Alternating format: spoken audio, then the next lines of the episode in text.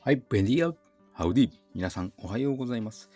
西安の心筋梗塞克服日記、略して西筋その188回目の朝でございます。えー、やっぱり1週間5日も連続で働くと疲れが溜まるのか。えー、あの、5月に職場を変えて以来、なかなか昼休みも1時間まともに取れることがなく、もう本当に修行開始から帰るよっていう時まで息つく暇もなくずっと動き続けているので、やはり疲れが溜まります。4月まで勤めていた職場は、えー機能訓練指導員がもう一人いたので、やはり役割分担ができていて、今の半分の労力とは言いませんけども、そこそこその、ややはり人が一人いるのといないのとでは、一人にに全てがのしかかっているのと、二人で仕事をするというのでは全然こう負担割合が違い、いいペースで仕事ができたんですけども、今のところはその機能訓練指導員としての仕事以上に、送迎をやったりとか、他の方の仕事までも担当というか分担してるわけです。分担というか役割を果たしてるわけですね。で、だからといって他の職員が自分の仕事を手伝ってくれるかといったらそうではなく、だから、えっ、とですね、役割が重くのしかかっていると言ったらいいんでしょうか。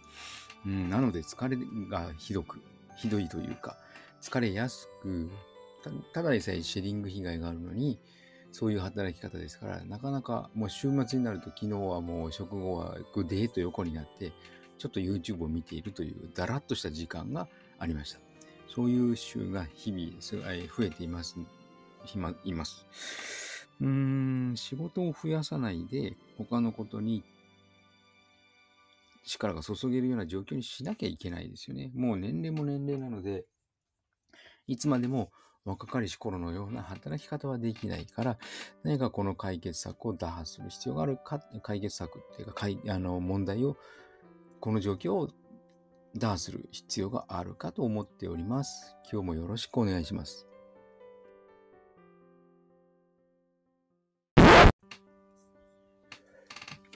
はい。改めましておはようございます。健康運動指導士、理学療法士、そして笑い療法士の西田隆です。え今日のテーマは、糖質制限食が動脈硬化を予防し、心筋梗塞のリスクは下げるんだよというのをテーマに、つまり動脈硬化をの予防、それが心筋梗塞のリスクを下げることにつながる。その予防方法は糖質制限であるというのをテーマにお話ししたいと思います。えー日本人の死因のリスクの第一はがんでしたが、その次に心臓疾患、そして脳血管疾患の順で死亡原因が並んでいます。ベスト3、ベストじゃない、ワースト3ですかね。がん、心筋梗塞、そして脳卒中となっているんですけども、心筋梗塞というのは心臓ず常に動いてますよね。寝てる時も起きてる時も常にずっと動き続いて続けているのが心臓。で心臓は何をしているかというと血液を体中に巡らせる。その血液の中には栄養素があり酸素があり私たちが体を動かすエネルギーの元となるものを運んでくれている。もしくは体を作り出す栄養素、タンパク質を運んでくれているわけですね。でもちろん心心臓も筋肉ですから動くのにエネルギーが必要でそれを血液から得ているんですけどもなので心臓の周りには冠動脈という大きな大きな心臓血管があります血管がありますその血管が血の塊なので詰まってしまいその詰まった先のに血液がいかなく詰まった先に血液がいかなくなって心臓の筋肉、心筋ですね。がエネルギーを得ることができなくなり、いわゆるガス欠状態、エネルギー不足状態になって止まって、で、心臓が動かなくなり、死に至るという病気なんですけども、その心臓の血管に血液が、あの、血が固まって血栓が、あの、血栓、血の塊が血管を塞いでしまう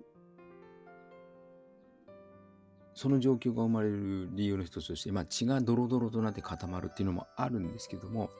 でも動脈、つまり血管が柔らかければ多少の塊はスッと流してくれるんですね。でも、血管が硬い鉄パイプのように硬い状態だと血の塊が詰まりやすい。これが心筋梗塞の原因なんですけども、その動脈硬化が起こる原因は今までは脂肪の取りすぎとなっていたんですけども、動脈硬化の原因は脂肪の取りすぎ、糖尿病、高血圧、肥満喫煙、脂質異常などとあったんですけども、先、あの、以前お伝えしたように糖尿病は糖質制限で予防できますので、もしくは改善できますので。で、高血圧と肥満は糖質制限をすることで血圧が下がりますし、えー、中性脂肪の高い、えー、脂質異常症も糖質制限で改善することができます。まして、2006年の研究で、米国医師学会誌に発表された研究で、低脂肪食を食べることでは全然動脈硬化の改善にならなかったという報告もあるぐらいで、動脈硬化は糖質、食後高血糖、そしてインスリンの大量大量分泌によるものだということがだんだん明らかになってきていますのでまして血圧、動脈硬化なんかインスリン関与しているともお伝えしましたね。なので、糖質を控えれば控えるほどインスリンも大量分泌なりませんし、食後高血糖もなりませんので、動脈硬化は食事の油ではなく糖質の過剰摂取であることが明らかになりましたので、それを控えることにより、心筋梗塞も動脈硬化も防げるということですね。はい。いかがでしょうか？私がこの、まあ、西矢の心筋梗塞克服日記ですけども、最初に、ん？この変な不整脈なんだろうな。確かに私、コレステロール値高かったので、もう高校生の時から異常コーチでしたので、でも調べれば調べるほど、学べば学ぶほど、コレステロールってあの、肝臓が作り出すものなので、高い人はもともと高いのだと。低かった人が晩年、後天的に、先天的でなくて後天的に高くなると、それは生活習慣によるものだと思うんですけども、もともと200以上あった人が足す240ぐらいになった程度では、普通であると。もう細胞が古くなって、細胞を使う、たくさん作り変える必要があるから、コレステロール値が上がるのは当たり前であると。いうふうに捉えていたので、なんか変な不整脈が起きた時、これ心筋梗塞かなと半分以上の疑いを持って接していたので、このシェディング被害に行き着くことができた。ましてや、orthomolecular、糖質制限を、 orthomolecular をベースとした糖質制限をしているので、逆かな？糖質制限をベースとした orthomolecular をしていると言った方がいいかもしれません。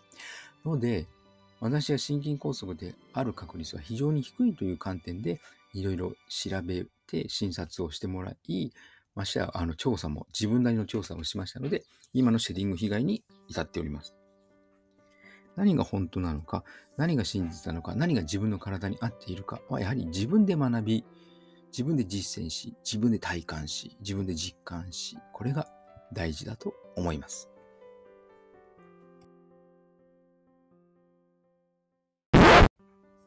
はい、お送りしてきました。西安の心筋梗塞克服に略して西筋は、健常者や子供たちに運動パフォーマンスの向上と健康の促進を栄養指導と運動指導の両面からサポートする健康運動指導士。心身に障害を負ってしまった方々にリハビリ医学的リハビリテーションを施す理学療法士。そして癒しの環境を提供し、安心安全なほっこりした笑いを引き出して平和をもたらす笑い療法士として活動する私、西田隆が自ら罹患してしまったシェディング被害と呼ばれる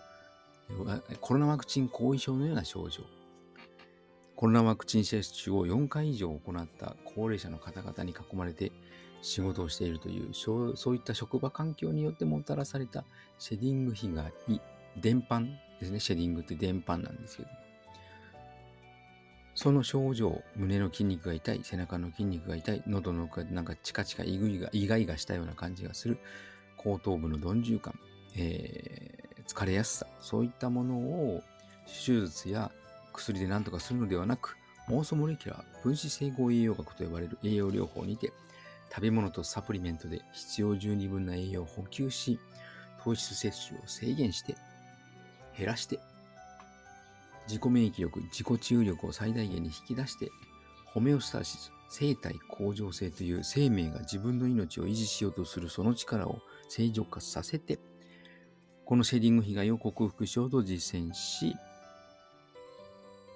その内容をお伝えしている音声ブログでございます。シェーディング被害に有効とされているグルタチオンというアミノ酸、そしてビタミン C も大量摂取しています。興味のある方は明日も聞いてくださるととても幸せでございます。週の終わり土曜日ですね。今日はキングコング西野さんのサイン会、新刊、夢と金、サイン会に参加していきたいと思います。今から楽しみでございます。皆さんもワクワクする土曜日をお過ごしください。西田隆でした。ではまた。